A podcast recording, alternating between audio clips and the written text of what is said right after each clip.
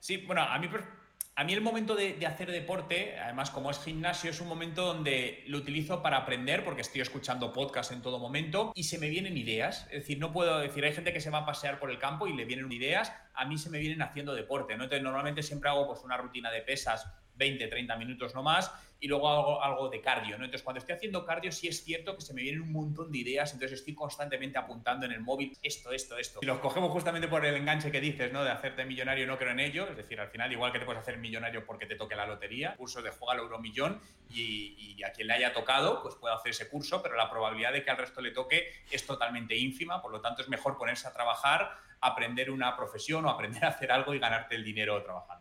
Vamos a hablar mucho del síndrome del burnout, de, de pues, este, este complejo a veces que se genera en el emprendedor y todo lo que tiene que ver pues, con salud mental y con, y con salud nutricional y demás. Todo eso lo vamos a ir desentrañando. Pero la primera pregunta que yo te haría en ese sentido es, ¿tú cuando lanzaste este, estos primeros proyectos, esta primera academia además, tú me has dicho que todo ha sido muy orgánico, pero ¿hasta qué punto para ti ha sido em, un, asomarte al vacío, una sensación de, para ti personalmente decir, uy, que me caigo? ¿Hasta qué punto de verdad era, uy, lo tengo todo controlado, soy el máquina del patio? Bueno, hoy estamos aquí en otro episodio de Nutrición para el Éxito, en este caso con Juan Merodio. Nos vamos a ver las caras entre un nutricionista aquí, su servidor, su servilleta Daniel Fresnillo, y Juan Merodio, que es un experto en marketing digital. Así que bueno, con esas vamos.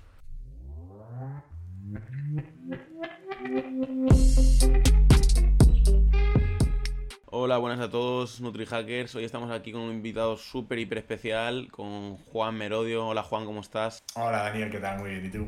Pues eh, encantado de tenerte a ti aquí, la verdad. Eh, te lo agradezco mucho. Yo te llevaba siguiendo ya hace bastantes años, la verdad. Esto te lo velo ahora. Soy un poco ahí el típico fan en la sombra que te he estado siguiendo. Y ahora aprovechando un poco con la excusa del podcast con la excusa de, revisar hábitos saludables de personalidades del emprendimiento, te tengo aquí y la verdad que, que con ganas de hacer la entrevista. Un placer. Bueno, Juan, yo ya sé que tú eres eh, una eminencia del marketing digital. Sé que tienes detrás de ti muchísimos programas. Yo he visto muchos tutoriales tuyos de SEO, de mil cosas en YouTube. Hace muchos años que sé que estás en el, mundillo, que no eres un recién caído aquí. Pero cuéntale a la audiencia quién eres tú y por qué estás aquí. Bueno, yo, yo, como bien dices, me dedico al mundo del marketing digital desde hace más de 20 años, cuando ni siquiera se llamaba marketing digital y cuando lo que el marketing que conocemos hoy estaba súper sencillo, era, era la esencia de, Internet. Y desde entonces me dedico a aprender a cómo funciona este, este marketing y a montar negocios que tienen base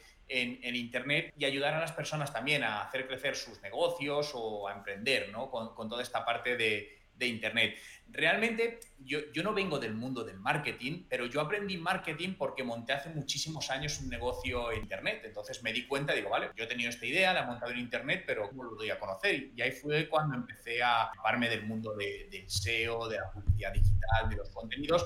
Y bueno, y, he seguido aprendiendo y a la vez que aprendo me gusta mucho divulgar. Siempre una de mis pasiones es la, la formación, la, la docencia porque además la docencia tiene una doble vertiente, tiene una vertiente egoísta y una vertiente colectiva. La egoísta es que cuando tú enseñas aprendes, entonces es una de las mejores maneras de aprender y luego la versión más colectiva que me encanta que todo aquello que a mí me es, eh, me es útil, bueno, pues a otras personas les pueda ayudar en proyectos, emprendimientos o aquello que, que necesiten. Y Juan, eh, a mí me da curiosidad eso que has dicho de un proyecto, ¿qué fue lo que montaste para aprender ese primer proyecto que te dio la curiosidad de voy a ver cómo va esto de patrocinarlo, de, promocionarlo, de moverlo en redes y tal? Bueno, yo empecé en su momento a montar páginas web que no eran negocios en sí, pero simplemente para, para probar, ¿no? Pues para, oye, ¿cómo funciona el SEO? Pues montaba una página de, daba lo mismo, ¿no? Y empezaba a trabajar con las palabras clave para posicionarlo.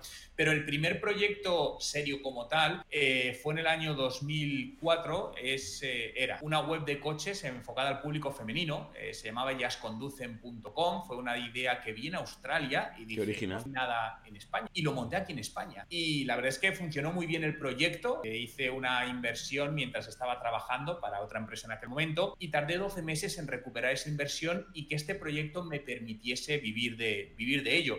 Y ese fue un poco mi, mi lanzamiento, ¿no? En ese mundo que relacionaba Internet con el mundo del motor donde nos convertimos en probadores oficiales de las marcas. Yo soy un apasionado del mundo de los coches, entonces, claro, además de poderme ganar la vida con ello y, poder seguir aprendiendo, pero me permitía conducir los coches que más me gustaban y que yo no me podía comprar, ¿no? Entonces, eso para mí era un auténtico lujo. Ahí la verdad que me has dejado un poco con la cabeza explotada porque yo no tenía ni idea de eso. A ver, yo tampoco he investigado toda tu, toda tu vida, pero en plan no tenía ni idea de decir que era como un foro coches o un... Bueno, foro coches era derivado ya en otra cosa que no tiene nada que ver con foro coches, pero que era como un coches.net o algo así. Imagínate un coches.net pero muy femenino, es decir, con un lenguaje mucho más, mucho más simple, sobre todo. Porque... Pero simple incluso para mí, ¿eh? porque yo, no, yo soy un apasionado del mundo de los coches, pero no entiendo de coches. Es decir, yo me las revistas o las páginas web del mundo del motor y no entendía casi nada. Y digo, joder, ¿no habrá algo que me explique un poco más desde un punto de vista emocional?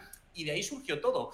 Y, yo era probador de coches, yo probaba los coches junto con otras personas de mi equipo y siempre escribíamos desde ese punto de vista más emocional, es decir, yo no hablaba tanto de si tenía un motor de no sé cuántos cilindros en V porque ni lo sabía y lo sigo sin saber, sino las sensaciones que me provocaba ese, ese coche. Y claro, tuve la oportunidad además de poder viajar, irme a muchos circuitos del mundo, a probar coches y no sé, lo recuerdo como una época súper chula porque fue mi primer emprendimiento que me permitió vivir de, aquello que me gustaba y además poder disfrutar del... O sea, aquí me surgen dos, dos, dos pensamientos. Uno, ¿cómo de, de, alto tuviste que pegarla para que, para que, o sea, cómo de famoso, de influente te, volviste en, en, ese ámbito para que te diesen cabida a todo esto, o cómo de vacío estaba, a lo mejor, me comentas tú, ¿no? Que era una época a lo mejor que Internet estaba en pañales, y por qué lo dejaste. También esa es un poco ahí la, segunda, tercera duda que me surge, es en plan de si te molaba tanto, en plan, ¿por qué lo dejaste por ahora lo que haces? Bueno, a ver, era un momento donde Internet estaba en pañales, es decir, casi no había competencia y fue un portal que empecé a trabajar los contenidos, el SEO, y muy bien, y empezó a generar mucho tráfico. Entonces, pues bueno, había, llegábamos a acuerdos publicitarios con marcas. El modelo de negocio era publicitario, eh, tanto con marcas o concesionarios o, bueno, o aseguradoras de manera directa, como pues, a través de Google, Google AdSense, con publicidad contextual. Eh, el portal estuvo trabajando, estuvo funcionando unos 5 o 6 años aproximadamente y derivó en una red de webs para mujeres. Te decía que esto era Ellas Conducen, pero creamos ellassecuidan.com, portal de la belleza y salud de la mujer, ellasviajan.com, portal de viajes, y así fue saliendo todo esto. ¿Qué sucedió? Que este negocio era modelo publicitario y la publicidad empezó a empeorar los, eh, lo que pagaban literalmente y llegó un momento donde no era tan rentable, ¿no? Y, también un poco junté eso con que me, me, apeteció empezar a hacer otras cosas, monté en paralelo una agencia de marketing digital, empecé a dedicarme más a ello. Al final, fíjate que para bien o para mal, pero tiendo a aburrirme cuando llevo un tiempo con un proyecto y, me apetece cambiar, ¿no? Entonces, bueno, siempre he ido solapando un poco proyectos por esta razón, yo creo. A mí hay dos cosas que me, recuerdan un poco a mí, el tema de que yo he aprendido mucho SEO, tanto de ti, de Romo Alfonso, de lo, quien fuese que estuviese en redes para enseñarme algo, de cara a mi proyecto de nutrición, ¿no? Yo como nutricionista online, todo lo que sé lo he aprendido así y de hecho me han llegado a ofrecer trabajos en, de nuevo en concesionarios, a lo mejor al final, al final cada uno la cabra tira al monte, me han llegado a ofrecer trabajos en concesionarios eh, de, buenas marcas, ¿no? Y tal, para llevarles publicidad y yo en ese momento lo rechacé porque no me, no me cuadraba con lo que estaba haciendo, pero dije, claro, llega un momento que ya he aprendido tanto de marketing, aunque no soy un experto, no me considero un experto en marketing digital, pero he aprendido mucho más que lo que aprenden los chavales cuando salen de la carrera, porque me he enfrentado a las trincheras de decir, a ver, esta palabra clave, ¿cómo la posiciono? ¿Qué hago con esto? ¿Cómo consigo clientes? Sí o sí, porque te la estás jugando a decir, o, lo hago bien, o no me como un torrado, no me ve nadie y no, y no hago nada. Entonces me ha recordado mucho esa, esa, historia que tú me has contado de cara a cómo aprendiste marketing, pues porque, porque al final tuviste tú que ponerte, remangarte las manos y decir, voy a aprenderlo y luego ha derivado en, pues mira, me he apasionado por el marketing, al final quiero pues enseñar a otras personas y ahí han salido un ramillete de de proyectos que, bueno, que si nos resumes ahora un poco ahora mismo lo que estás ahora en marcha más o menos, yo creo que estaría bien también para situar un poco a los espectadores y oyentes.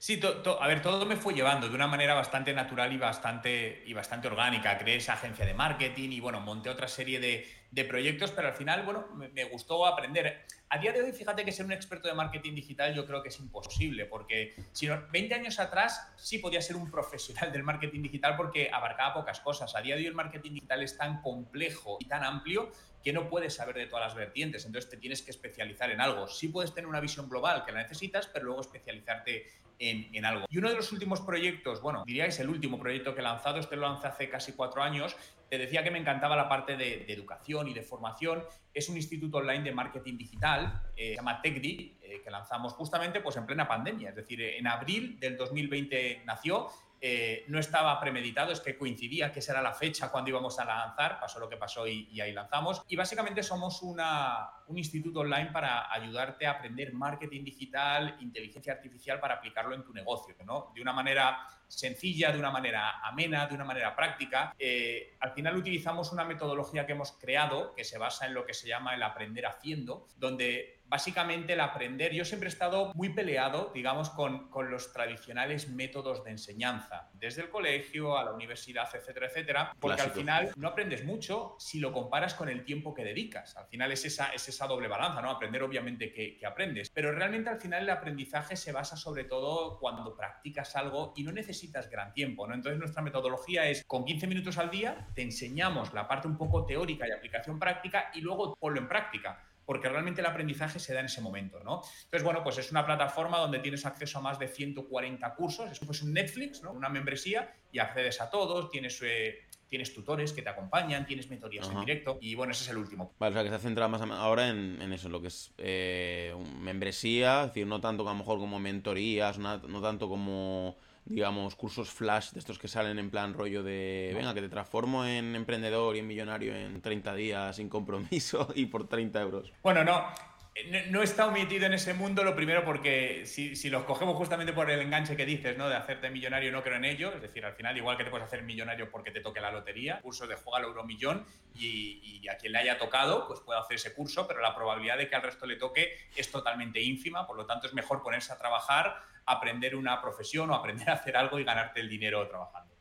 Sí, es una buena, es una buena comparativa. No lo digo porque ahora como está tan de moda esto y, bueno, estamos en el momento de los yados y de los todo esto que va surgiendo, pues también creo que a la gente le, le gusta un poco, yo creo que diferenciar a mí me ha recordado mucho tu idea, eh, bueno, lo que estás tú ahora aplicando a Boluda, que también es un clásico de, del marketing, es un emblema en España. A mí es de la gente que más me gusta, eh, junto contigo, Romual y alguno más, para aprender de marketing, porque lo veo un marketing muy llano, muy cercano, o sea, es decir, lo veo una persona, o sea, lo veo un tío que yo me encontraría en la calle y no me daría vergüenza eh, estar a su lado, porque es que hay otra gente que a mí me da como, tío, soy un mierda, o sea, me estás contando que tú tienes no sé cuántos coches o tienes este método de no sé qué, o el super funnel de estrategia Limbus 3000 Harry Potter Gryffindor y yo no, no, sé hacer magia. Es decir, hay veces que hay. Yo, o sea, a mí. Esto vamos a hablarlo mucho en, este episodio. Vamos a hablar mucho del síndrome del burnout, de, de pues, este, este complejo a veces que se genera en el emprendedor y todo lo que tiene que ver pues, con salud mental y con, y con salud nutricional y demás. Todo eso lo vamos a ir desentrañando. Pero la primera pregunta que yo te haría en ese sentido es: ¿tú cuando lanzaste este, estos primeros proyectos, esta primera academia, además, tú me has dicho que todo ha sido muy orgánico, pero ¿hasta qué punto para ti ha sido em, un, asomarte al vacío, una sensación de, para ti personalmente decir, oye, que me caigo, o hasta qué punto de verdad era, uy, lo tengo todo controlado, soy el máquina del patio, ¿no? Como ahora no lo venden mucho, que es en plan de yo estoy, yo, para mí generar millones todos los días es eh, facilísimo y que me siga la gente y tener millones de fans es facilísimo. ¿Tú eso cómo lo has enfocado en tus primeros proyectos o cómo lo enfocas ahora a nivel emocional? ¿Cómo te sientes? ¿Me lanzo una nueva cosa o cómo te has sentido al inicio? Bueno, a ver, todo controlado yo creo que nunca se tiene, ¿no? Y si alguien cree que lo tiene, realmente está en un alto riesgo porque no se puede tener. Al final, yo en mi caso es más todo una evolución, porque yo me dedico al mundo de la formación desde hace más de 15 años, pero el instituto este lo monté diciendo, vale, quiero montar algo donde no solo yo de formación, sino buscar otros profesores, otros profesionales que puedan compartir. Y de hecho, solo el 2 o 3% de la formación de ese instituto es mía. Es decir, hay excelentes profesionales que, que te enseñan.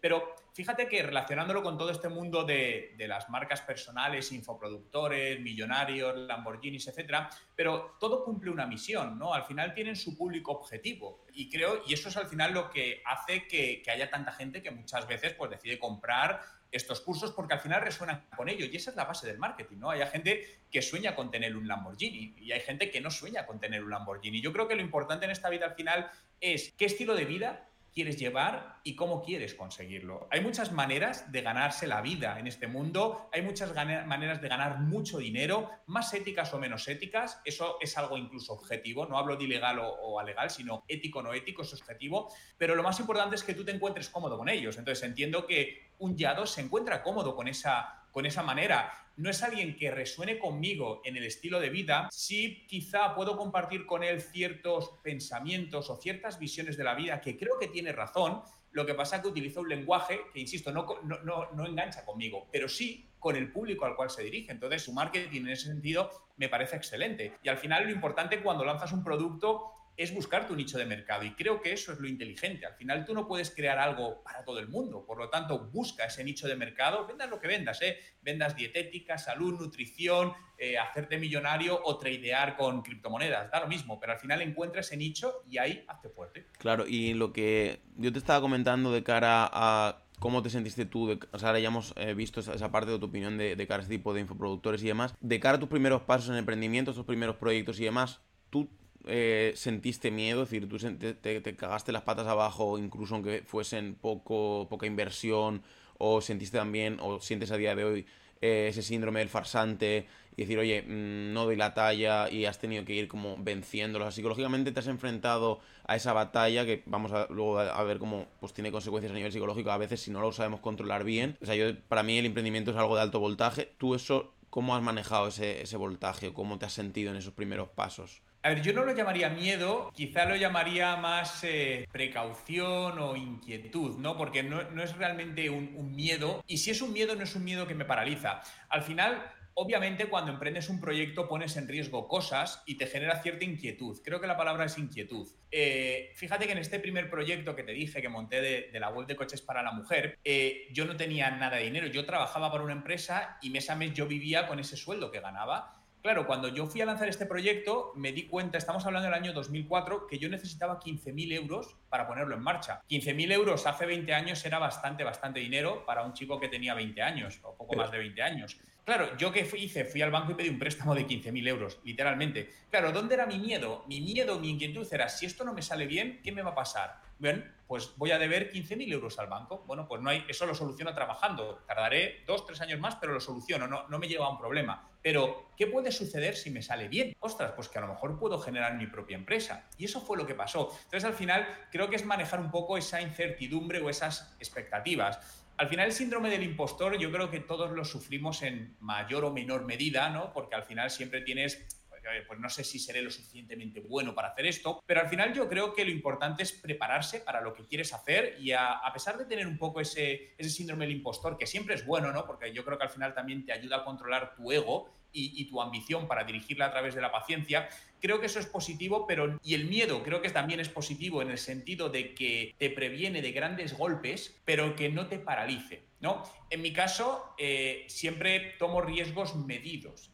Conozco personas, eh, todos conocemos personas y bueno, amigos míos cercanos que literalmente se han arruinado varias veces en esta vida pero es porque llevaban unos riesgos muy altos. Se sentían cómodos con ello, es perfecto. Hay otras personas que no se sienten cómodos con ese nivel de riesgo tan alto. Al final es como lo que decía antes, ¿no? Es adecuarlo a cómo tú te sientes. Lo que sí para mí hay una cosa tangencial del todo, es la ausencia de estrés, o mejor dicho, apartar el estrés. El estrés es algo que yo lo, no me gusta gestionarlo, yo no entiendo el concepto gestionar el estrés, porque al final estás gestionando algo malo. Conozco o trabajo más el concepto de apártalo en la medida de lo posible.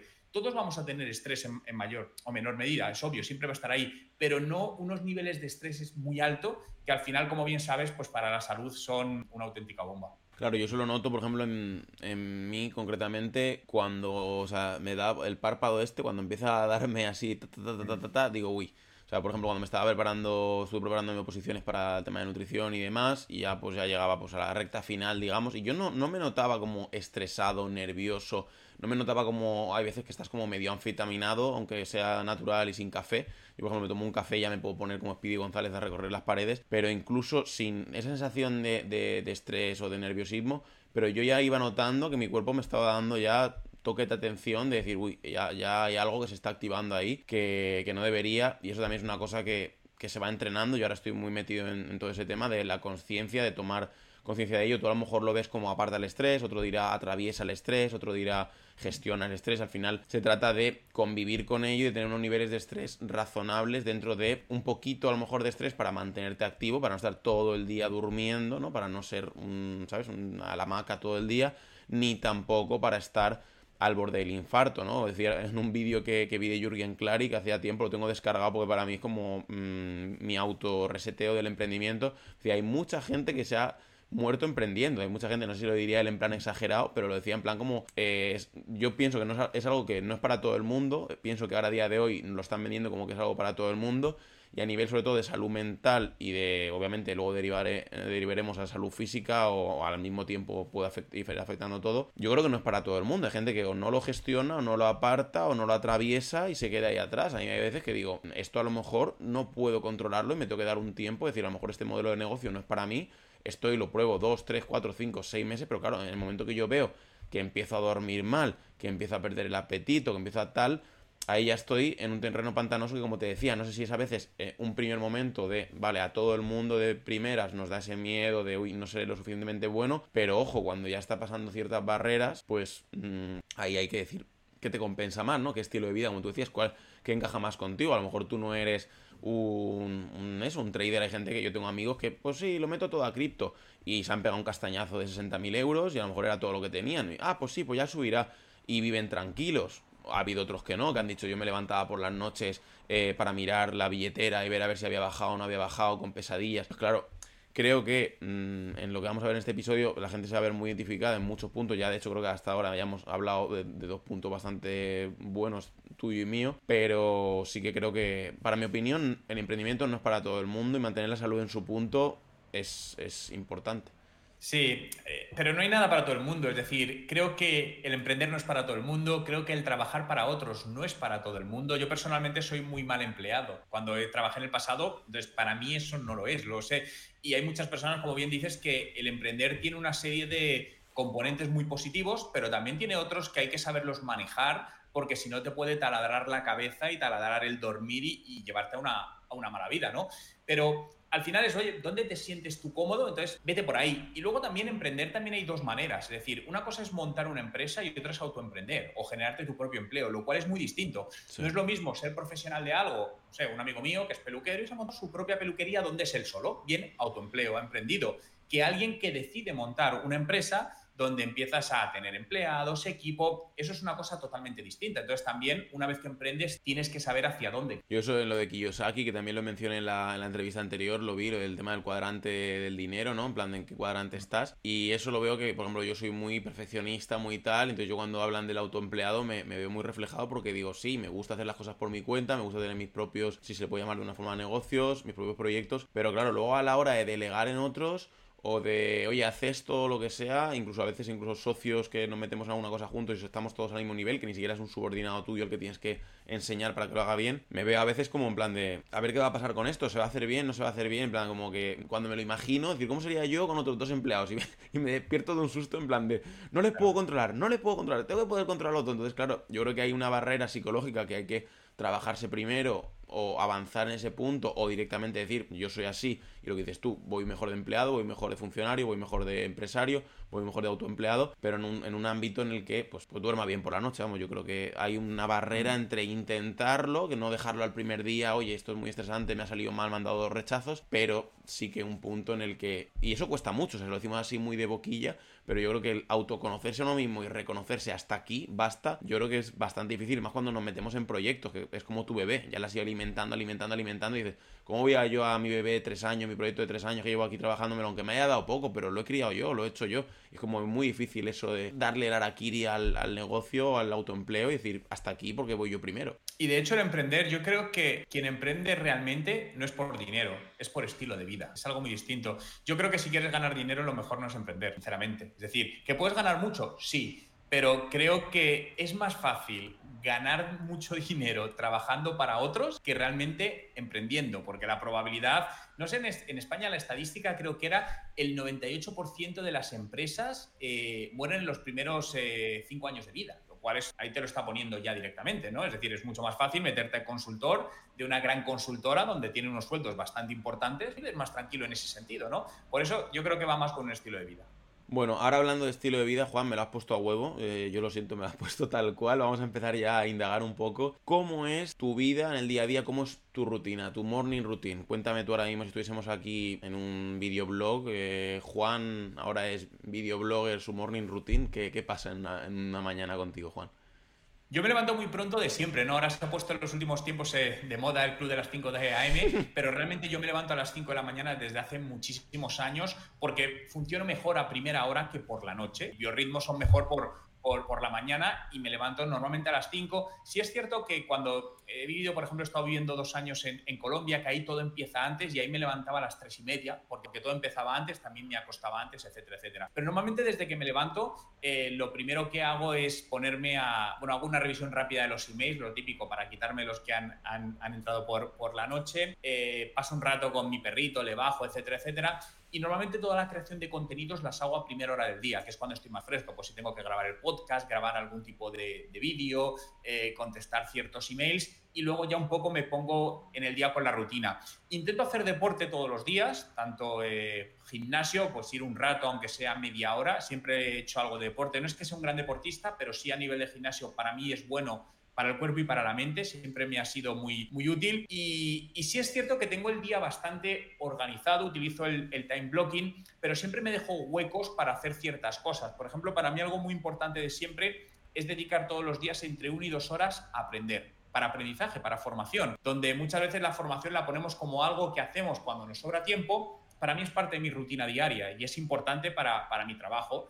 Y la formación pueden ser cursos online, leer libros, podcasts, ver vídeos. Entonces siempre intento eh, buscar, buscar toda esa parte. Fíjate que desde el lado de la alimentación, eh, esto de yo hago lo que se conoce como el ayuno intermitente, eh, pero yo descubrí este nombre años después de hacerlo sin saber que lo hacía. Yo llevo 15 años haciendo lo que es el ayuno intermitente, pero por el tema de la autofagia, ¿no? que descubrí, de los microorganismos que hacen esto, y a mí me va bien, pero simplemente luego, bueno, pues entra la moda y al final creo igual que como todo, eso no es para todo el mundo, pero a mí siempre me ha sentado muy bien el pasar X horas al día sin, sin comer, lo llevo bien, ¿no? Hay gente que se levanta y dice, necesito desayunar. Yo no necesito desayunar, puedo ir a entrenar perfectamente, puedo estar 48 horas sin comer sin ningún problema y con alta actividad y, y el cuerpo me reacciona bien. Yo soy lo contrario, yo, yo soy amigo del desayuno desde siempre y aparte es que es en plan, o sea, no puedo concentrarse, me pongo de muy mal humor, o sea, en plan, cuando llega un momento en el que es la hora que más o menos yo tengo de comida y tal, a ver, siempre está la excepción, ¿no? Siempre luego te vas de viaje o algo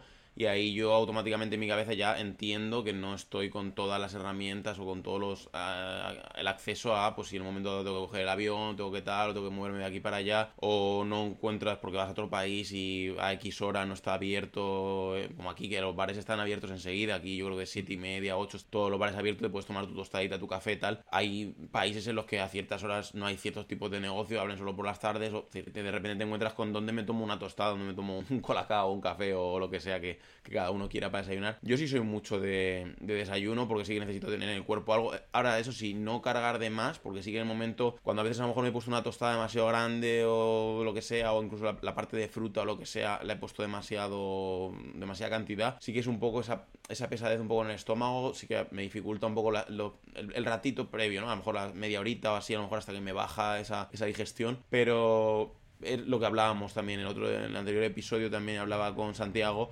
el que cada uno pues tiene, como lo que hemos hablado antes también, cada uno tiene su ritmo de cuerpo y lo que no está bien es decir, todo el mundo que haga el ayuno, todo el mundo el club de las 5 de la mañana y los 10 burpees, sino que cada uno pues se vaya escuchando, porque claro, yo al final digo, me levanto a las 8, pues tío, yo me levanto a las 8, pero también me ha costado a lo mejor a las 12 y he terminado de trabajar a lo mejor a las 10 y a lo mejor hay otro que corta de trabajar a las 8 y tú a lo mejor si te levantabas a las 3 y media en Colombia no creo que te acostases a las 12, a lo mejor sí. No, me iba a las 8 a la cama. Claro, cambias tus horarios. Claro, necesitas al menos 6, entre 6 y 8 horas. Yo soy sí. muy. Me gusta dormir, la verdad, es una cosa que lo disfruto y lo aprovecho. Y cuando duermo bien estoy fresco. Y para mí es una inversión de invierto a lo mejor 30 minutos en un momento dado que he dormido mal hoy, una siesta y funciona mejor. Y hay mmm, veces que tú oyes todo ese tipo de discurso y es como en plan de. Como te eches una siesta, jamás vas a tener dinero, jamás. No creo que todas las personas que se hayan hecho millonarios se levanten a las 5 de la mañana. Serán gente, todo el mundo muy trabajadora, eso sí pero mientras que tú saques tus resultados al cabo del día, por lo menos para mí, es lo importante. tienes que conocerte y saber, y está bien, yo creo que hay que probar todo. Si escuchas a alguien que se haga, pues eso, que se bañe en agua fría, ¿no? Esto que también, no, pruébalo, si te va bien, sigue con él, si no te va bien, no sigas con ello. Al final yo creo que hay que probar todo en la vida y decidir qué te, te, va bien. También creo que con todo esto hay que tener mucho cuidado también con las modas, ¿no? Porque como todo, al igual que pasa en la ropa, las modas llegan también, entonces ahora es la moda de hacer esto y como que si parece que si no haces eso, no vas a triunfar en el emprendimiento, no. Es decir, el mundo está lleno de emprendedores exitosos que se alimentan fatal, no hacen deporte y hacen todo lo contrario a lo que la salud te, dicta, ¿no? Y también hay gente que hace todo para estar perfectamente bien y no le funciona el negocio. Entonces, lo que, al final lo que que decir con esto es que lo importante, cuantos mejores hábitos tengas para ti, obviamente va a ser mejor para tu salud y para, y para tu cuerpo, ¿no? Pero que eso no te va a hacer que un negocio te vaya bien o que seas un gran emprendedor simplemente por tener buenos hábitos de salud. A nivel de alimento favorito, bebida favorita, como talismán de energía, por ejemplo, que tú digas, mira, yo con esto es mi imprescindible, es mi favorito, es mi tanto por gusto como por usabilidad. Uf, yo en alimentación soy extraño, digamos, porque como pocas cosas, como muy poquitas cosas. No es que cuide excesivamente mi alimentación, también te lo digo, eh, por eso, porque como pocas cosas. Me gusta mucho la comida es decir, soy un fanático de ese tipo de comida. Yo creo que al final Sabemos que es una comida que además genera, genera adicción. Obviamente la intento, la intento controlar, pero no tengo algo así que me gusta. Me dicen, me dicen cuál es tu comida preferida, podría decir la hamburguesa, pero también el buen jamón serré, el buen jamón ibérico, me vuelvo auténticamente loco. Y en bebidas soy muy normal, es decir, agua. Para mí el agua yo creo que es algo que, que, es genial y es lo que suelo ver mucho eh, al día. No soy tanto ni de test ni tal, me puedo tomar alguno, pero a la hora de, de sobre todo alimentarme es soy bastante poco ordenado. Y antes me estaba comentando como que el deporte también para ti es como un vehículo, algo que tú usas de cara a mejorar tu productividad, mejorar tu mente. ¿Qué tipo de ejercicio en concreto me has dicho tú como pasear un poco al perro, al gimnasio? ¿Hay algo como que tú digas, a mí esto me aclara mucho y me ayuda mucho de cara a...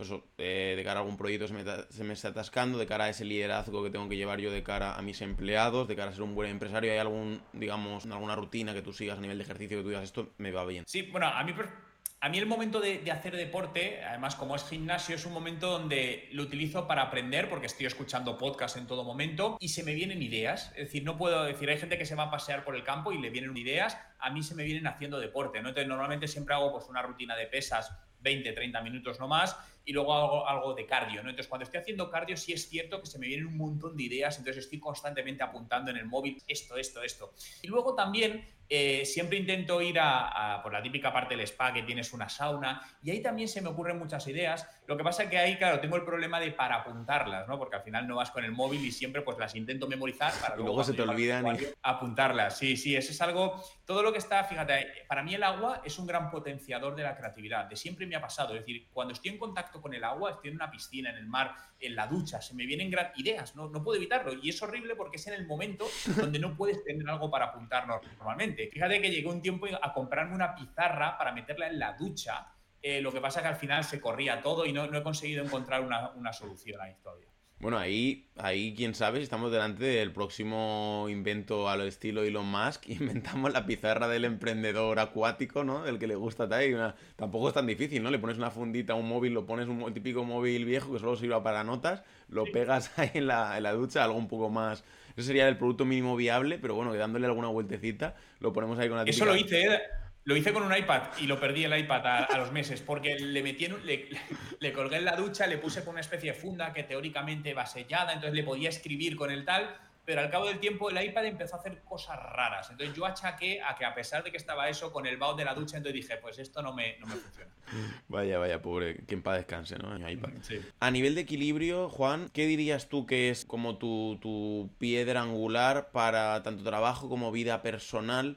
No sé si tienes pareja o no, si tienes hijos o no. Eh, mi último invitado tenía cinco hijos, o sea que eso sí que es un malabares de la vida personal. Eh, ¿cómo, ¿Cómo te organizas tú o a qué le das prioridad en un momento u otro en el que dices, uy, es que tengo que elegir, o voy al cumpleaños de Pepito, o termino este proyecto? ¿Cómo, cómo te administras o, qué situaciones a lo mejor conflictivas has podido tener respecto a esto o en tu día a día? Cómo... Tengo pareja, no tengo hijos, lo cual facilita las cosas, esto es totalmente cierto, pero Creo que al final para encontrar el equilibrio tienes que pensar primero en ti y luego en los demás. Esto que puede sonar egoísta, que no digo que no lo sea, pero creo que es lo correcto para tú estar bien y que los demás que están a tu lado estén bien. Al final, eh, hay muchas personas que no piensan en ellas y piensan primero en los demás, pero muchas veces lo que sucede es que al final ellas no están bien, se sienten incómodas. Entonces haces que la gente que esté a tu alrededor no estés bien, pues porque estás más irascible, etcétera, etcétera. Yo, al menos en esto, mi filosofía es, oye, ¿qué es lo que a mí me hace bien? Si yo estoy bien, la gente que me quiere y está a mi alrededor, yo tendré una mejor relación con ellos, pareja, familias, amigos. E intento evitar, obviamente, siempre hay cosas que tienes que hacer que, no te van a gustar o te gusten menos, pero siempre intento evitar hacer aquello que no quiero hacer. Es decir, tengo cada vez además menos sensación de compromiso. Si no me apetece estar en un sitio, con toda educación, me voy. En algunos casos, ¿no? La, típica bomba de humo, ¿no? Donde a veces, muchas veces te quieres despedir, no, no, estoy a gusto, me voy, no digo nada a nadie para facilitar el proceso y, ya está. Pero creo que, que, si pensásemos más desde este punto de vista más eh, egoísta, ¿no? Y lo digo en positivo, eh, si, porque al final es lo que te digo, si tú no estás bien, eso se nota. Y al final, pues cuando ves a una madre o un padre gritar a su hijo, pues porque probablemente viene con un estrés del trabajo tal, el niño ha llegado a casa y el niño pues hace una travesura porque requiere atención, está llamando la atención de su madre. Probablemente esa madre o ese padre no había reaccionado así si no estuviese de estrés hasta arriba. Por lo tanto, eso es un poco la, filosofía que intento adoptar. Muy bien, bueno, bueno. Bueno, Juan, otro, otro punto que también estábamos tocando al principio de la entrevista y que a mí me parece troncal para, para una persona funcione, estaba hablando de sueño, ¿vale? El otro, en el otro episodio incluso lo titulé Descanso, nutrición y negocios, algo así como el trío perfecto para el éxito, algo así era el título. En este caso, para ti, que estábamos hablando antes también de que si me acuesto a las 8 me levanto a las 3, que si lo de las 5, que si tal, ¿qué, o sea, para ti, ¿qué supone el descanso, qué supone el sueño? ¿Tienes algún equipamiento concreto de sueño a nivel de almohada, colchón, que digamos eh, imprescindible? ¿Podrías dormir encima de una piedra? Eh, tienes como un lugar concreto, temperatura concreta, mm, hábitos concretos de dejo el móvil a X hora, dejo eh, las series de cierta carga emocional a X hora, cómo te administras para tener el sueño y cómo importante es para ti. Tengo mucha facilidad para dormir, es decir, yo me puedo dormir en una discoteca sin ningún tipo de problema eh, y eso me facilita también el descansar. El sueño creo que es importante, soy una persona que con cinco horas te digo que estoy bien, pero intento dormir siete porque al final sé que es mucho más, mucho más saludable. Entonces me, intento obligar a dormir, a dormir siete. Para mí el descanso no es que sea un maniático, pero sí tengo ciertas cosas, ¿no? Decías un poco, oye, qué tipo de colchón, etcétera. Eh, yo en eso sí tengo, por ejemplo, en los colchones, eh, hace muchos años descubrí en hoteles que hay una, no sé cómo se llama, yo le llamo topete porque es que depende, pero es como una especie de sobrecolchón que le pones al colchón que hace que el colchón sea más cómodo. Entonces esto lo descubrí hace muchos años en hoteles y dije, ostras, y se lo puse a mi colchón. Otra parte, las sábanas. Es decir, parece una tontería, pero dormir con un tipo de sábanas cambia, al menos para mí, ¿no? Entonces, utilizo lo que se llama satén, el algodón de satén, que es una mezcla entre algodón normal y seda, no llega a ser, está entre medias, y a mí eso me gusta porque además, desde el punto de vista, y esto dicho por dermatólogos, de la piel es mucho mejor para, para, para el descanso de la piel y que no salgan arrugas y todo esto, etcétera, etcétera. Y, y luego me gusta dormirme riéndome. Esto lo cuento todo con mucho más detalle en un libro que publiqué hace dos años que se llama La regla de los tres segundos, que tiene que ver con esto. Tres segundos nada más despertarte, ¿no? Tiene que ver con los últimos segundos antes de dormirte. Soy incapaz de dormir, bueno, soy incapaz. Me cuesta dormirme en silencio. Necesito algún tipo de estímulo de sonido alrededor. Entonces, normalmente me duermo escuchando cosas cómicas, desde monólogos, eh, series cómicas, y al final me duermo riéndome, literalmente. Y eso me hace que tenga un sueño bastante tranquilo y me levante bien. Esto lo, igual lo llevo haciendo muchísimos años, lo cuento todo en ese libro y, y es uno de mis hábitos. Qué guay. O sea, yo, por ejemplo, hace unos años, también será como dos años o así, porque dormía muy mal, me levantaba como 3-5 veces al aseo, pero yo creo que me levantaba al aseo por la excusa de, de, los nervios. Hoy, por ejemplo, tengo una de esas noches, porque estoy empezando alguna cosa, lo que te comentaba antes, ¿no? Un poco ahí el equilibrio entre determinados proyectos que empiezas y pues cuáles se pueden quedar o no de cara pues, a tu equilibrio mental. Y yo empecé con el tema de la SMR hace así un par de años, sobre todo me gustan los de, lo he comentado varias veces en el podcast, los de barbería, me gusta mucho lo de barbería, en plan, eh, me esfuerzo por prestarle atención, pero cuando empiezo a prestarle atención ya me quedo frito, o sea, en plan, cuando de verdad empiezo a, notar que de verdad me están haciendo a mí el masaje o me están haciendo a mí el, eh, como comentabas tú, ¿no? Como el tema del agua o sonidos así, sonidos de agua, sonidos de burbujitas, sonido de tal. Y antes me ponía nervioso, antes era como en plan de a quién le puede gustar esto de la SMR. Y ahora pues yo me pongo mis cascos, eh, tal, me pongo boca arriba y hay veces que no, hay veces que el cuerpo no me lo pide y que ya como estoy tan cansado que directamente ya quiero dormir tal cual. Pero sí que me da como ese camino a yo me pongo boca arriba, respiro, hago mis respiraciones y tal y al final me acabo quedando dormido de forma natural y ahí he pasado de ya te de levantarme mínimo tres veces que tenía un sueño bastante bastante inquieto y con pesadillas y demás a a lo mejor una vez, a lo mejor típico una vez ya y casi ya por el día. A veces que, digo, casi es que ya a lo mejor son las siete y media y ya es que eh, me quedo a lo mejor media hora más por, por, por, por, por un gusto, ¿no? Pero realmente no me hace falta, o sea, ya no es como que tenga sueño, ¿no? Es como, venga, va, por, por no darle la razón al despertador, ¿no? Voy a dormir media hora más, pero sí que me ha, me ha sorprendido por tu lado eso de me acuesto riéndome, lo voy a probar, voy a, voy a probar algo, aunque si te digo la verdad, y a lo mejor esto quizás suene un poco chocante y triste, yo hace mucho, y esto sale un pelín del, del, del guion, quizá por así decirlo, de la entrevista del propósito, hace, yo hace mucho que no me río, o sea, me cuesta mucho, hace ya años que me cuesta mucho reírme como me reía antes. O sea, yo siempre he sido el típico y de hecho yo me resulta mucho más fácil hacer reír a la gente. O sea, yo soy el típico de chascarrillos y de que me salen solos, que no intento hacer mm, reír, pero la gente normalmente suele reír con mis bromas y a mí me cuesta mucho y me pongo monólogos y digo, es que no me hace gracia, a lo mejor con la que se avecina, a lo mejor un poco, o con alguna caída, con Yados me río mucho, o sea, Yados lo, uso mucho para, para, el humor, o sea, yo me río mucho, o sea, él seguramente su intención es hacerme reír, pero yo me río no, o sea, no en plan de él de mofa, sino me hace, me hace risa su, su, su forma de hablar, pero es una cosa que me cuesta mucho y que creo que, que tengo que solucionar, no sé aún cómo, no sé qué capa tengo, debo, debo haber puesto alguna capa de, de, seriedad por encima, no sé, con los proyectos, no sé, con, a nivel laboral, no sé, pero, pero bueno, me ha resultado curioso que tú digas que precisamente tú te duermes mmm, riendo o. Bueno, la risa creo que es de las mejores terapias que existen en la vida, ¿no? Eh, creo que se llama la risoterapia, es decir, donde además hay cursos y todo esto, y creo que, que, la risa es sanadora en sí. No sé si hay estudios o no que lo avalan, ¿eh? aquí hablo un poco por hablar, pero sí es cierto que la risa, más allá de quien no se quiere reír, ¿no? Personas esta porque dice que salen arrugas, pero creo que al final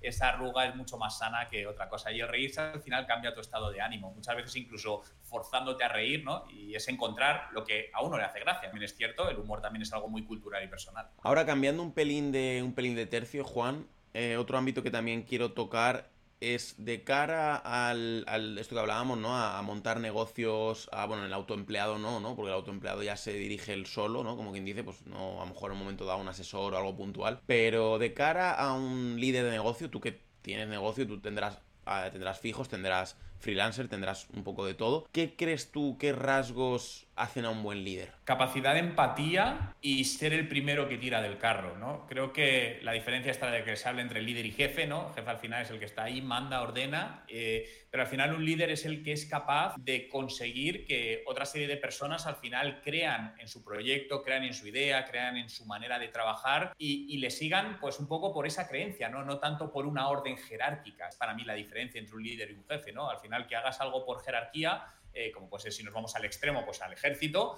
que hagas algo porque realmente eso que me está planteando esa persona creo que tiene sentido, confío en él, es un tema de confianza. Entonces, un buen líder creo que es el capaz, el, quien es capaz de vender y trasladar confianza a las personas que, que hay alrededor para que se unan a una causa. Y una causa puede ser, pues, oye, tengo este proyecto, esta idea, esta startup, vamos adelante con ella. Y en tu día a día, ¿cómo sueles solventar eh, cuando a lo mejor un empleado, a ver, yo imagino obviamente haces unas entrevistas previas, pero cuando algún empleado o atraviesa un mal momento o está un poco despistado o despistada o por lo que sea no termina antes de llegar el momento de, oye, te echo a la calle, que ya digamos sea lo último de lo último, ¿cómo, cómo puedes aplicar esas, esas habilidades de líder que tú ya, pues supongo que tienes eh, esa empatía que tú con la que gestionas a tu equipo? ¿Nos puedes poner algún ejemplo concreto que hayas vivido alguna situación que hayas podido canalizar gracias a esas buenas habilidades de líder mm, de, de esa persona que la tenías que echar o una mala situación a algo que haya podido ser un poquito más equilibrado? A ver, bueno, siempre creo que esa empatía, es decir, intentar ponerte en la situación de la persona es, es fundamental. Dicho esto, creo que no todo el mundo puede trabajar con todo el mundo. Y esto para mí es una de las máximas. Y creo que lo más,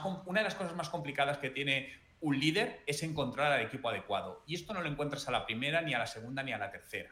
Entonces, desde mi punto de vista, lo difícil es encontrar esa persona que realmente se alinea con mi manera de ver las cosas, con mi visión y con cómo trabajamos, ¿no? De tal manera que no vas a tener que estar haciendo management, ni seguimiento, ni nada. Simplemente las cosas fluyen, ¿no? Es como pasa, no todo el mundo puede ser tu amigo. Hay gente con la que de repente no sabes por qué surge la química y conectas. Y gente sin ningún motivo que no conectas. Para mí esto es exactamente lo mismo. Tiendo a que si alguien con el que estoy trabajando, que he decidido que trabaje conmigo, no conecta conmigo, no intentar ejercer el liderazgo para que trabaje. Intento disociarlo rápidamente porque creo que me equivoqué y por lo tanto intentar forzar una situación para mí ahí no tiene sentido. Ahora bien, cuando de repente ya das con esa persona que conectas y todo fluye, al final creo que todo es, es muy sencillo. Y lo más complicado que tienen las empresas es gestionar personas porque cada uno tenemos nuestros propios momentos, necesidades, estados emocionales y cuanta más gente, más complicado. Al final, manejar un equipo de 50 personas es complejísimo. Para mí es lo más difícil que puede tener un emprendedor como, como líder, ¿no?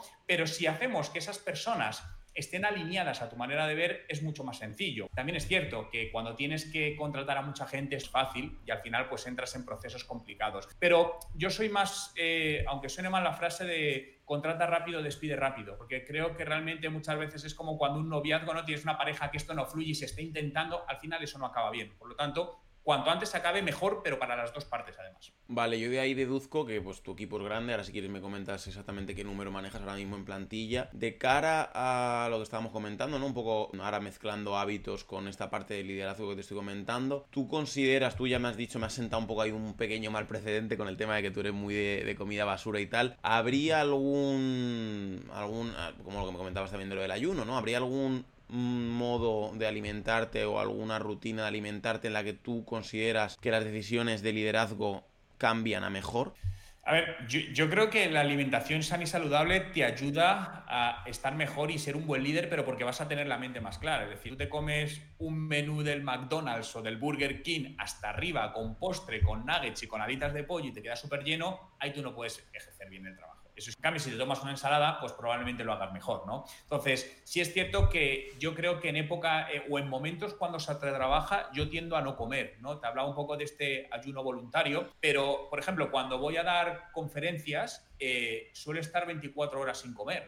La última vez que estuve así internacionalmente, en República Dominicana, y llegué, tenía la conferencia última hora de la tarde y llevaba todo el día sin comer. Toda la gente me decía, pero ¿cómo puedes? Es que necesito no comer para estar bien y poder pensar. Después ya acabó eso, como que cierras el trabajo y ya puedo comer lo que quiera, ¿no? Pero realmente se trabaja mejor con el estómago vacío. Bueno, Juan, y otra cosa que yo quería saber, de cara a mm, estas distintas rutinas que has ido implementando, ¿Ha habido algún momento en el que tú, yo creo que ya me has dado, ya me has dado precedente, pero por saber si ha habido un momento en el que, digamos, has, hecho el clic, eh, ¿ha habido como un tipo de rutina que tú llevases, tanto a nivel de alimentación y, y deporte, que haya cambiado tu rendimiento profesional, que te hayas notado como un punto de inflexión en el que hayas visto de eso, ¿no? Que te dieses cuenta de mi cuerpo funciona mejor así o asado. Es decir, ¿hay alguna anécdota que nos puedas ilustrar respecto a esto? A ver, sobre todo cuando hago un poco de deporte todos los días, ¿no? Eh, al final, por, por, temas de trabajo, hay épocas donde a lo mejor he pasado varias semanas sin pisar el gimnasio, literalmente, y lo notas, ¿no? Es decir, ostras, necesito volver a mi rutina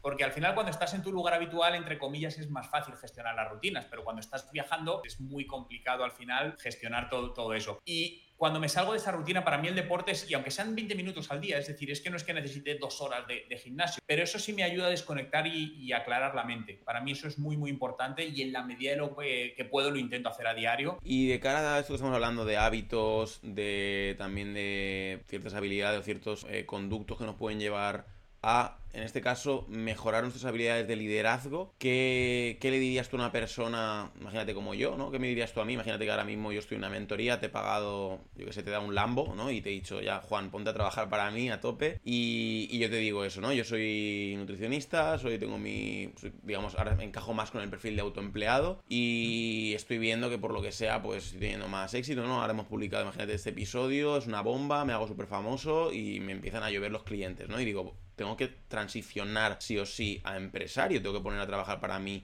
a 5 o 10 nutricionistas, ¿qué me dirías tú que tengo que aprender o qué, qué, mm, por qué tengo que pasar o qué, no sé, qué, qué, harías tú conmigo para decir, oye, mm, vamos a trabajar esas habilidades de liderazgo, vamos a preparar a este tío para ser un buen líder o, lo mejor posible para el reto que se enfrenta ahora? Yo lo primero que te diría es que antes de dar el paso pienses bien si ese es el estilo de vida que quieres. Eh, por, fíjate que hay una obsesión en el mundo de la empresa que no la entiendo, te juro que nunca la he entendido, es en crecer. Nunca lo he entendido. Y cuando pregunto, digo, vale, ¿quieres crecer? Has lanzado esto, de repente súper famoso, te llaman de... Vale, ¿por qué quieres crecer? ¿Cuál es la razón final por la que quieres crecer? Vale, porque quiero ganar más dinero, ¿vale? Pero llega un momento que cuando ganes ese dinero, esa no, no, es la razón por la cual quieres crecer. Crecer implica muchas cosas. Implica normalmente un cambio de vida bastante grande, porque si empiezas a meter eh, personas en tu equipo, empiezas... Entonces, realmente yo te diría, ¿quieres crecer? Eh, yo sufrí, viví, mejor dicho, junto con mi socio en la agencia, un proceso de crecimiento y de crecimiento. Por eso nos pasó, empezamos a crecer bastante orgánicamente, a crecer en equipo tal, y llegó un momento que tanto mi socio como yo no estábamos a gusto. Decíamos, a ver, esto no tiene sentido. Es decir, cada vez estamos con más estrés, más locura, económicamente tampoco era mucho más y lo que hicimos es, para, esto no se alinea con cómo queremos vivir, pa, pa, pa, empezar a reducir, a reducir, a reducir, hasta mantenerlo en un espacio en el cual te sientes cómodo. Entonces, básicamente un poco es qué quieres conseguir. Hay gente que dice, oye, yo es que quiero tener, como decías, ese Lamborghini, pues a lo mejor necesitas ganar medio millón al año. Perfecto, sabes lo que va a implicar. Pero es que hay muchas personas que con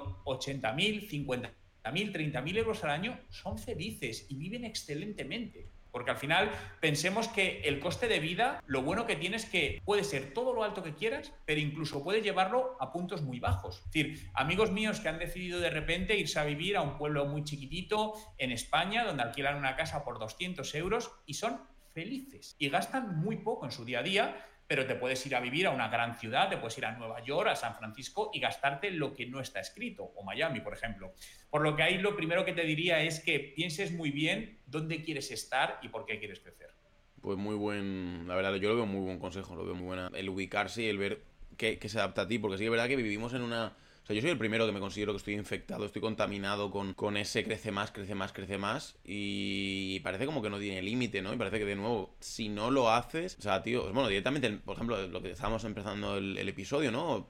Ya dos, su mensaje, pese a que tiene pinceladas que están guays, pero tiene mucha parte de mm, si no eres un millonario con X cosas, si no tienes X cosas, eres un pringao. Es decir, no hay un término medio, es, es ganar o perder que yo entiendo que ese mensaje resuene, como decíamos al principio, en cierto tipo de personas y haga despertar, que a lo mejor a, golpetazos, a tortazos, despierte mucha gente, pero sí que es verdad que a mí por lo menos, en cierto modo, porque claro, eh, tienes a lo mejor ciertas partes a lo mejor más sensibles y te dejas aún influenciar en ciertos puntos, estás aún como creciendo y, te influencia, pues como igual que a un niño le influencian ciertas cosas, eh, a un emprendedor joven, pues también es como que le, contamina de eso, ¿no? Lo, bueno es esto y lo que hay que hacer es esto y sí o sí el camino es este. Bueno, y también Robert Kiyosaki, cualquiera de estos, siempre te lo defiende así, ¿no? Te dice, si eres un autoempleado, eh, vete preparando para al final, pues eso, soltar tu negocio, delegarlo y demás. Y yo me encuentro muy a veces en desequilibrio de decir, mm, ¿será que soy yo que soy muy inseguro y no valgo para nada de esto y debería simplemente coger y opositar a lo que sea, aunque sea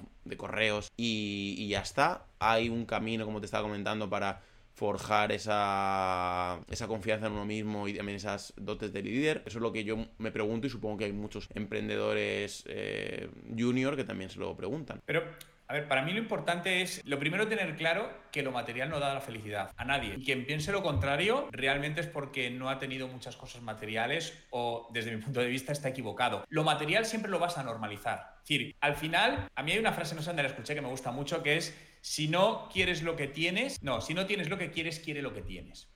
Y realmente si lo piensas, al final tú dices, oye, me sería súper feliz con un Ferrari. Bien, tú te compras el Ferrari, lo alcanzas y eres feliz el primer día, flipas, pero lo vas a normalizar en días o semanas. Y llegará un momento que Ferrari no te aporta ningún tipo de felicidad. Simplemente ha sido una sensación, un pico auténticamente pasajero. Cuando hablas con personas que han alcanzado la libertad financiera, el otro día hablando con un amigo mío, es un chaval muy joven, tiene 35 años y muy exitoso económicamente, me dice, Juan, es que ya he cumplido todos los sueños que quería. Tengo los coches que quiero, me acabo de hacer la casa que quiero, tengo tal, me aburro, me empiezo a sentir triste, no sé qué hacer.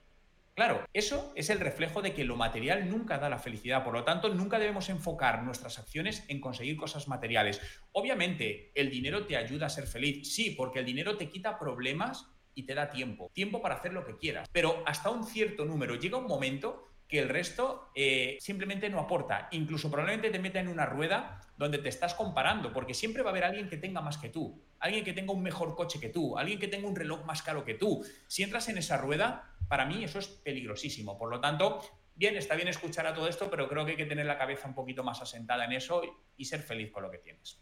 Eso a mí me, me sorprende bastante oírtelo decir a ti y me gusta cuando lo digo pues, de gente que está tan asentada en el mundo de la empresa como tú, que pues 15 años ya en marketing digital, seguramente incluso antes tenías tus otros proyectos, es decir, que llevas 15, 20 años en, en el mundo de la empresa, porque a veces parece que es como el mensaje de los hippies, ¿no? El mensaje de los, de, como dice este hombre, Borja Vilaseca, dice eh, de los eh, hierbas, ¿no? Y él dice sí, de los hierbas, ¿no? Y, yo me encuentro muchas veces en conflicto en ese sentido de decir, claro, por un lado me gusta lo material, me gusta como comentamos al principio, también soy un, apasionado de los coches, sea en miniatura, yo tengo aquí mi coche fantástico y mi Ferrari en pequeñito, Y, a ver, no te voy a negar, yo con mi Clio me lo paso bien cuando acelero de 0 a 70. Pues supongo que si lo hiciese en un Ferrari, me lo pasaría mejor como juguete, ¿no? Es decir, o lo que dices tú, un circuito, una semana que te lo dejan. Creo que me lo pasaría bien. Ahora, sí que es verdad que he ido descubriendo que lo que es la felicidad va siendo otra cosa. Es decir, yo siempre he visto como la calma, la tranquilidad, porque a veces eso he emprendido en negocios que han sido un foco de,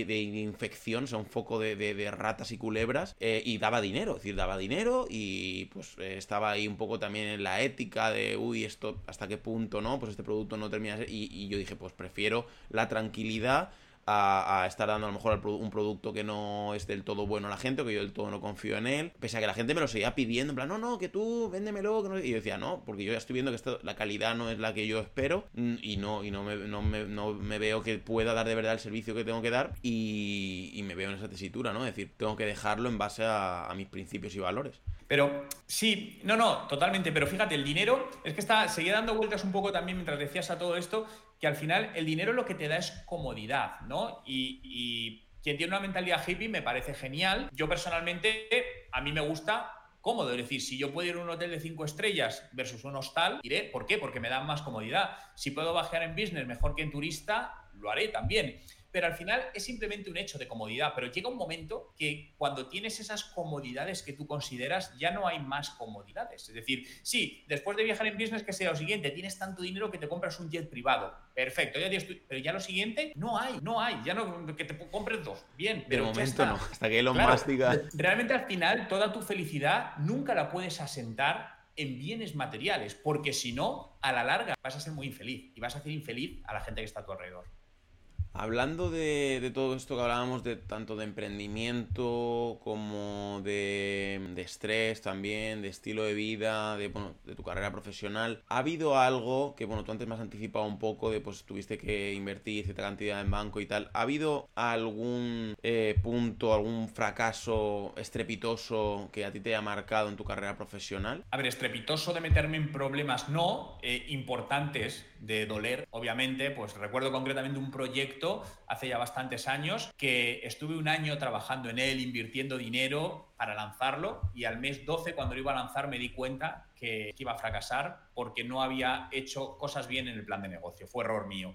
Entonces, claro, en ese momento tienes la opción de, bueno, sigo para adelante, me voy a dar un tortazo, o tiro todo esto y digo, he perdido dinero un año tal, y decidí perderlo, ¿no? Al final, obviamente, como se dice, te quedas con, con el aprendizaje. Pero de llegar a darte un golpe de estos, de, bueno, he quebrado, y... no, en mi caso no, no, ha pasado eso. Intento también, en la medida de lo posible, que, que, que no pase. Es decir, antes he tenido amigos que han quebrado, pero también porque asumían unos riesgos muy, muy, muy elevados. Entonces, bueno, esto también cada uno un poco, la gestión de riesgos en la vida creo que creo es importante, ¿no? Algo, por ejemplo, para mí muy importante cuando emprendes, hay emprendedores que por su negocio lo dan todo, incluso para un préstamo avalar sus bienes personales, una casa que tienen con la familia. Desde mi punto de vista eso no entra en la ecuación bajo ningún concepto. ¿Por qué? Porque estás poniendo en riesgo algo muy peligroso. No solo tú, sino a tu familia. Entonces yo creo que el negocio tiene que ir por un lado y la vida personal también hay que mantenerla por otro. Y ese fracaso en concreto, si tú ahora te lo, te lo traes un poco al presente y lo visualizas, hablando a nivel de salud, tú, bueno, tanto de salud como autocastigo, o sea, punto número uno, ¿te fustigaste mucho con ello y eso llevó a eh, tener menos apetito, menos ganas de hacer cosas, más estrés, más tristeza, peor salud en conjunto? No, olvido rápido. Es decir, tengo mala memoria y creo que para eso me va muy bien, porque al final olvido rápido, ¿no? Y tengo la resiliencia que tengo, me la considero aceptable. Al final digo, vale, me he caído, me he tropezado, no voy a quedar en el suelo, me levanto rápido, aunque sea con heridas, y ya sobre la marcha irán cicatrizando. Vale, eso me parece un mensaje bastante guay porque yo, por ejemplo, y creo que en el mundo del emprendimiento es bastante común, el perfeccionismo y el, la fusta, tener la fusta y el látigo de nueve colas, creo que es bastante, creo que bastante común, creo que bastante común. Yo ya digo, yo en concreto levanto la mano, es decir, soy, soy un perfeccionista de siempre, es decir, siempre me ha, desde pequeñito me ha gustado tener todo muy bien ordenadito y siempre he tenido ahí casi incluso a veces principio de top, ¿no? Creo que ahora mismo a día de hoy no, no estoy, no, no cumpliría con el perfil clínico, pero sí un perfeccionismo bastante alto y creo que en este ámbito es importante lo que tú dices, ¿no? Es decir, el, perdonarte rápido, el olvidar rápido, el, el tener esa buena relación contigo mismo. Antes hablábamos de eso, ¿no? En plan de tanto para empleados como con parejas. Eh, cuando no funciona algo, cortar por lo sano. En este caso creo que tú a ti mismo no te puedes cortar por lo sano, ¿no? O te tiras por un puente o, tiras para adelante, ¿no? Y dices, vale, pues eh, lo asumo. O, lo que decía yo antes, ¿no? Pues te haces una posición y te metes a, correos. O si tú para ti lo consideras imperdonable, te metes a cualquier cosa con todo, o sea, con todo mi respeto. Es decir, yo soy, mi padre ha sido funcionario toda la vida, profesor de latín en la universidad y no es que lo diga con ningún despectivo, pero sí que es verdad que mm, hay que tener esa tolerancia, ¿no? A, con uno mismo. Y a mí personalmente me gusta lo imperfecto, porque la perfección no existe. La perfección lo primero es algo subjetivo, totalmente. Lo que es perfecto para uno no es perfecto para otro. Y yo soy de hacer las cosas imperfectas y sobre las marchas irlas optimizando, puedo llamarlo perfeccionando, ¿no? Incluso hasta el punto que muchas veces he lanzado cosas que ha habido gente que me ha dicho, pero ¿cómo eres capaz de haber lanzado eso tal y cual? Me da igual, es decir, prefiero algo rápido y mal que algo bien y tarde. Porque muchas veces al final llegas tarde por sí, será perfecto, sí, pero has llegado tarde. Entonces, prefiero lanzo y sobre la marcha, no muy, muy rollo mínimo producto viable, voy perfeccionando. Si esto no está bien, habrá gente que me va diciendo, oye Juan, aquí hay un error, perfecto, lo voy solucionando, tal, tal. Y sobre la marcha iterar. A mí eso me ha costado bastante, lo he ido recorriendo, sobre todo con el tema de la web y tal, de, darme en plan el corazón. Aún a veces me pasa, ¿no? Cuando veo algo mínimamente imperfecto, algo que mínimamente no funciona, al momento, uy, las típicas caídas de servidor que lo has petado de plugins o, cosas del estilo. Y sí que he sido muy de. Ahora ya lo he ido, lo he ido domesticando, pues ya te digo, con el camino este he ido siguiendo pues varios libros tipo el arte de no amargarse, tipo pues con Vila Seca, tipo también pues a nivel pues, introspección, ¿no? Pero sí que antes era mucho de eso, de decir, uy, esta interrogación está aquí doblada y no sé qué, y ahora tal cosa, y qué van a pensar. A mí ya ni siquiera lo podía ver, o sea, yo ya en mí mismo era qué van a pensar de mí, o incluso de cara a redactar los primeros contenidos que redactaba en el blog. Digo, eh, vamos a ver, tengo que hacerlo perfecto porque mira a estas chicas que tienen su clínica en Barcelona, yo soy nutricionista, me saca mi carrera, ¿cómo me voy a permitir que haya algún tipo de gazapo? Entonces, claro, me enredaba en buscar en mil fuentes que confirmasen un dato que yo ya sabía, que yo ya sabía que era así, y eso con el tiempo, con muchos, muchos artículos, con mucho, mucho podcast, ya he aprendido un poquito más, un poquito que para mí es una diferencia grande a nivel de calidad de vida y tranquilidad psicológica, y de nuevo pues también salud y dormir mejor, al final va todo en escalera y va todo un poco en cascada, va todo un poco desprendiéndose lo mismo. Me ha ayudado la conciencia de decir lo que dices tú, ¿no? amar y abrazar un poquito más el, el, imperfeccionismo. De hecho hay un libro que yo me leí que se llama Maravillosamente Imperfecto. No sé los autores, no, la mayoría me olvido.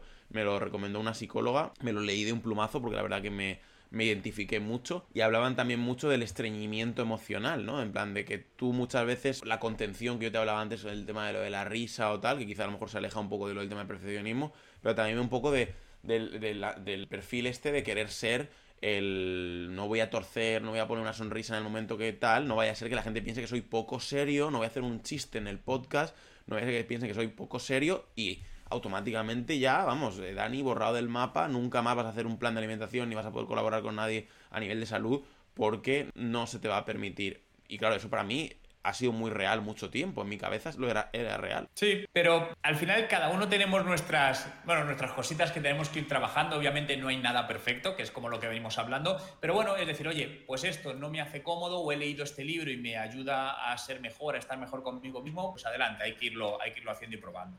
De cara a lo que me comentabas antes también de la formación, que de verdad que se me ha quedado ahí un poquito la, curiosidad, de cara a que tú me dices que tú todos los días inviertes sí o sí, ¿no? Me has dicho como una o dos horas. ¿Qué tipo o por qué, por qué lado vas, mm, o sea, ya me has, comentado formatos, me has comentado que consumes podcast, libros, eh, formato variado, pero realmente ¿qué, qué, autores, qué contenidos estás ahora mismo trabajando más? De todo, es decir, es que realmente leo de todo en España, en Estados Unidos, de marketing, de negocios, de inversión, de economía. Al final me gusta un poco intentar estar al día de absolutamente todo. Escucho mucho podcast, mucho podcast de entrevista a otros profesionales eh, de cualquier tipo de empresa. Eh, ¿Por qué? Porque al final creo que se aprende mucho, ¿no? Cuando escuchas una entrevista, pues no sé, al fundador de Scalpers o a quien vendió eh, Privalia por 500 millones de euros, en ITI, que lo, sacaron el otro día, al final son aprendizajes valiosísimos, no son como clases de, un máster. Entonces, para mí eso tiene un valor totalmente incalculable. Luego me gusta igual leer libros de, de todo lo aquello que crea que,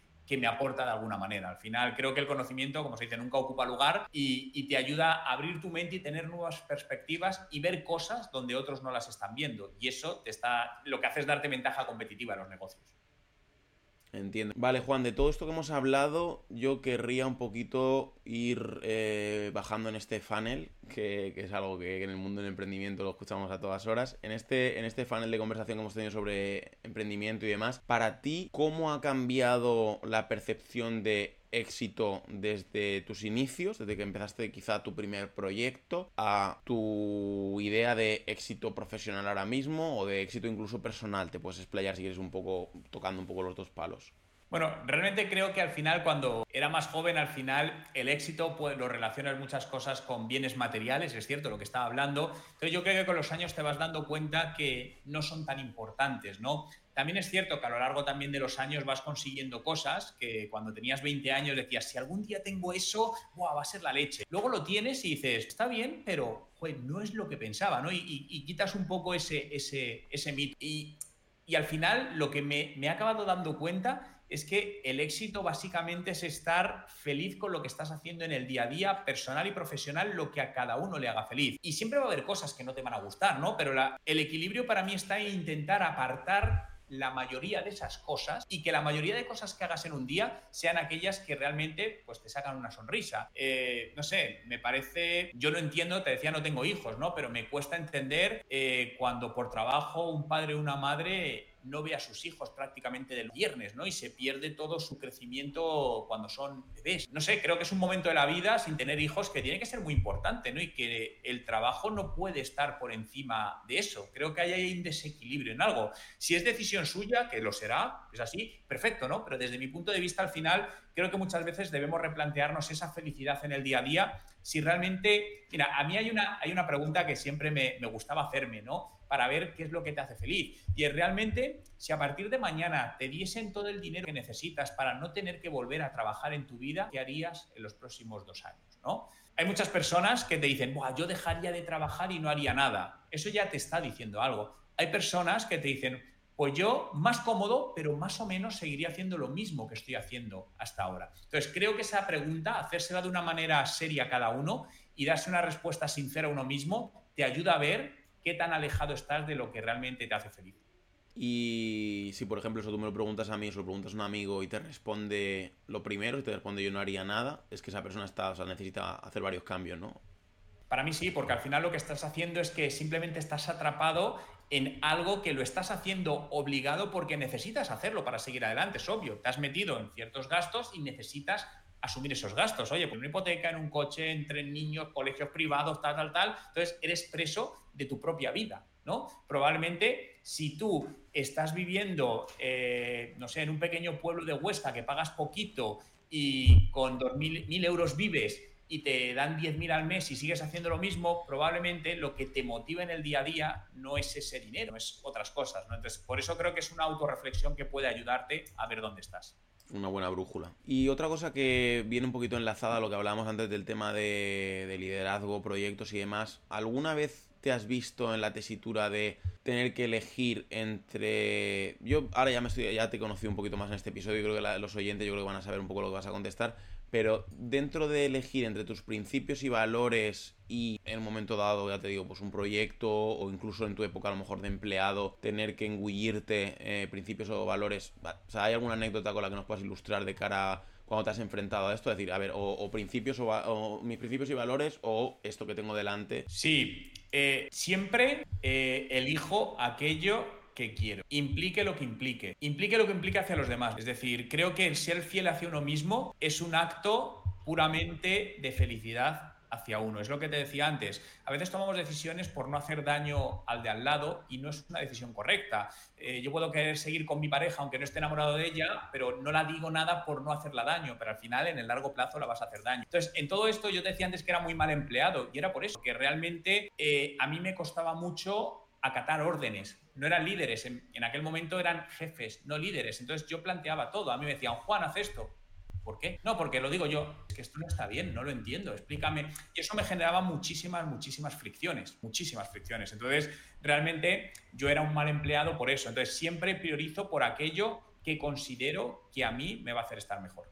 Yo a veces me encuentro un poco en esa tesitura, pero aunque no tenga, porque yo la verdad que siempre he sido económicamente bastante mm, comedido y bastante que he preferido ahorrar antes de despilfarrar y no quedarme, como dices tú, ¿no? Con el agua al cuello y luego verte esclavo de un trabajo que odias. Pero sí que aún así soy esclavo de quizá de mi ego, quizá de mi autoexigencia, de que aunque no lo necesite, o sea, decir que realmente ahora mismo mm, el dinero, si yo ganase ahora mismo 10.000 euros, seguramente los acabaría ahorrando, o a lo mejor sí, pues invertiría en algún inmueble, haría alguna cosa un poco más tal, pero no es como que no soy persona de grandes caprichos y lujos, pero sí es verdad que soy más esclavo de quizá de mi ego o de mi cosa, decir, ¿cómo vas a estar sin hacer nada. decir, a mí me cuesta muchísimo el tomarme un día libre o el una mañana un rato eh, para respirar o un rato para... decir, tengo que ser muy, muy voz materna conmigo para decirme, Dani, date un paseo, cógete la bici, que te dé un poco el sol, súbete, escucha los pajaritos, date un paseo. No es momento ahora mismo de seguir apretando el acelerador estás quemado, aunque sea lunes, has tenido un lunes intenso, aunque hayas descansado el fin de semana, pero ahí creo que hay que tener un poco de balance de, cuando no escuchar demasiado al ego o no escuchar demasiado a tengo que hacerlo porque sí, y dentro de lo que hablábamos, ¿no? Obviamente si pues tienes épocas que alimentar o tal, pues a lo mejor no puedes pegarle una patada a tu trabajo ya mismo y despedir a tu jefe y tal, porque a lo mejor necesitas un poco un plan de acción y necesitas apuntarte aquí al, a la membresía de Juan y básicamente aprender ciertas eh, habilidades, ciertas disciplinas de marketing digital y demás para montarte lo tuyo propio y a lo mejor en seis meses, un año, dos, tres, cuatro, cinco, sí haberte podido ganar esos, esos mil o dos mil o lo que sea del ámbito en el que toques. Básicamente creo que no hay que sentirse mal por hacer algo que te apetece y que te puedes permitir. Eso es importante. Vale, ya la última, Juan, ya con esta acabamos, que sé que vas con prisa. Si pudieras, ¿vale? Juan, ahora la pregunta buena, buena, buena que la estaba preparando yo de, con el jugo perugo que digo yo de todo el episodio. Si pudieras ahora mismo volver al pasado volver a tu yo de, no sé, de 18 años, no sé ahora la edad que tienes, ahora si quieres me lo cuentas. Vuelves a tu yo de 18 años, a tu yo de 16, o a tu yo de 15, no sé, a la época en la que tú creas que hayas estado más perdido, y le puedas dar ahora un consejo a ese, a ese Juan Merodio de 15 años o 18 años, ¿cuál sería? Bueno, tengo 43, yo le, le diría que hubiese empezado a aprender de inversiones, cómo funciona la economía mucho antes por el lado de emprendimiento empresarial o de administración, ese es el consejo que le darías. ¿Y algún otro consejo que le darías de cara a, nivel emocional o a nivel de gestión de salud o personal? No, porque el resto creo que al final soy quien soy gracias a las cosas y las decisiones que he ido tomando en la vida, buenas y malas, ¿no? Al final es un, es un camino. Entonces, no me arrepiento de absolutamente ninguna decisión. Eh, obviamente dices, bueno, si pudiese volver atrás habría cosas que haría de distinta manera. Sí, pero creo que todo eso creo que todo sucede por algo. Sí, soy un convencido de eso. Entonces, incluso esas aparentemente malas decisiones luego me han conducido a otros sitios que me han llevado a donde tengo que estar. Por lo tanto, que siguiese su camino, que escuchase su voz interior, sobre todo, y, y que le hiciese caso. Vale. Bueno, Juan, eh, para mí ha sido una charla súper enriquecedora. Cuando edite el podcast, que es cuando realmente puedo yo con más paciencia escucharlo, seguro que me va a, se me van a sentar esos conocimientos el doble. Yo siempre recomiendo a, a todos los oyentes, a cualquier persona, que si un contenido te ha sido valioso, al menos escúchalo o léelo, o sea libro, sea podcast, sea lo que sea, un par de veces. Es como una buena peli, siempre te das cuenta de... Yo he visto Titanic como 30 veces, una de mis pelis favoritas, y siempre hay algún detalle que encuentras y te nutre un poco más, eh, en este caso pues de cara al aprendizaje, seguro que alguna cosita nueva ves o algún algo, algo nuevo te percatas. Ya digo, para mí ha sido una aventura tremenda el poder haber hecho esta, esta charla contigo. Ha sido, fue una gran sorpresa, si te digo la verdad, fue una gran sorpresa que me contestases al, al mensaje y que accedieses, por esto de que, bueno, pues al final yo desde fuera digo, bueno, Juan Merodio, 330 y creo que son 332.000 seguidores, 134.000 seguidores en Instagram, eh, yo le conozco hace un tiempo como, como seguidor, como fan. Eh, yo realmente no soy un personaje súper conocido en el mundo de las redes. Seguro que va a declinar mi, oferta, igual que mucha gente no lo ha contestado, incluso con, menos seguidores con menos repercusión. Y para mí, sinceramente, ha sido un regalo. Yo te lo agradezco de corazón el que hayas dedicado este tiempo, que sé que es un tiempo muy valioso para ti. Y, bueno, espero que este regalo también a todos los que lo escuchen lo puedan abrazar con el mismo agradecimiento que lo, que lo abrazo yo. Y bueno, si quieres decir algo como para, para, despedir, dar tus redes sociales, donde te pueden encontrar, tu proyecto, donde pueden aprender, pues también estás invitadísimo a... a ver, lo más fácil para encontrarme en Google, Juan Merodio. Y ahí encuentran todo, eso es lo más sencillo. No, pero siempre para mí es un placer el poder compartir ideas, ¿no? Al final creo que si todos compartiésemos nuestras ideas y experiencias seríamos todos más ricos y no vincularnos a que tenemos X seguidores en redes sociales, que al final no deja de ser una métrica absolutamente vanidosa y sin ningún tipo de, de sentido. Por lo tanto, simplemente si alguna de las reflexiones que he hecho ayudan a que una persona por lo menos cambie algo en su vida hacia mejor, creo que ya ha valido la pena. Bueno, pues Juan, de nuevo, encantadísimo, muchísimas gracias. Una cosa que me reservo yo, una cosa que me reservo si te apetece algún día en plan locura, lo dejo ahí en el tintero únicamente. Y también la gente luego en la preguntita, en la encuestita que yo suelo dejar en Spotify y en las plataformas de, de, podcast, que digan si les parece bien o no, es la de un día mejorando la salud de Juan. O sea, es decir, un día que a lo mejor no sé ni dónde vives, o sea, yo me aventuro a un pueblo de Huesca o a la Colombia salvaje a donde estés, eh, juntarnos a lo mejor un día, hacer un formato así un poco más divertido, más loco y de, y de entrenar juntos. Yo pruebo a levantarme también a lo mejor a las 5 de la mañana, no sé, probamos a hacer a lo mejor un mezclote ahí un poco de nutricionista en la vida de, de, un emprendedor y de un empresario de, del mundo digital mejorando ahí, pillándote ahí esas hamburguesas que guardarás debajo de la cama o donde sea que las escondas. Y bueno, eso me gustaría dejarlo ahí en el tintero, pero por lo demás ya, ya te digo, me he quedado muy satisfecho del episodio y espero que nos veamos muy pronto. Seguro que sí, Daniel. Oye, gracias por tu tiempo y por esta oportunidad y nada, seguimos en contacto. Muchísimas gracias, Juan. Un abrazo. Cuídate, un abrazo. Un chao. abrazo.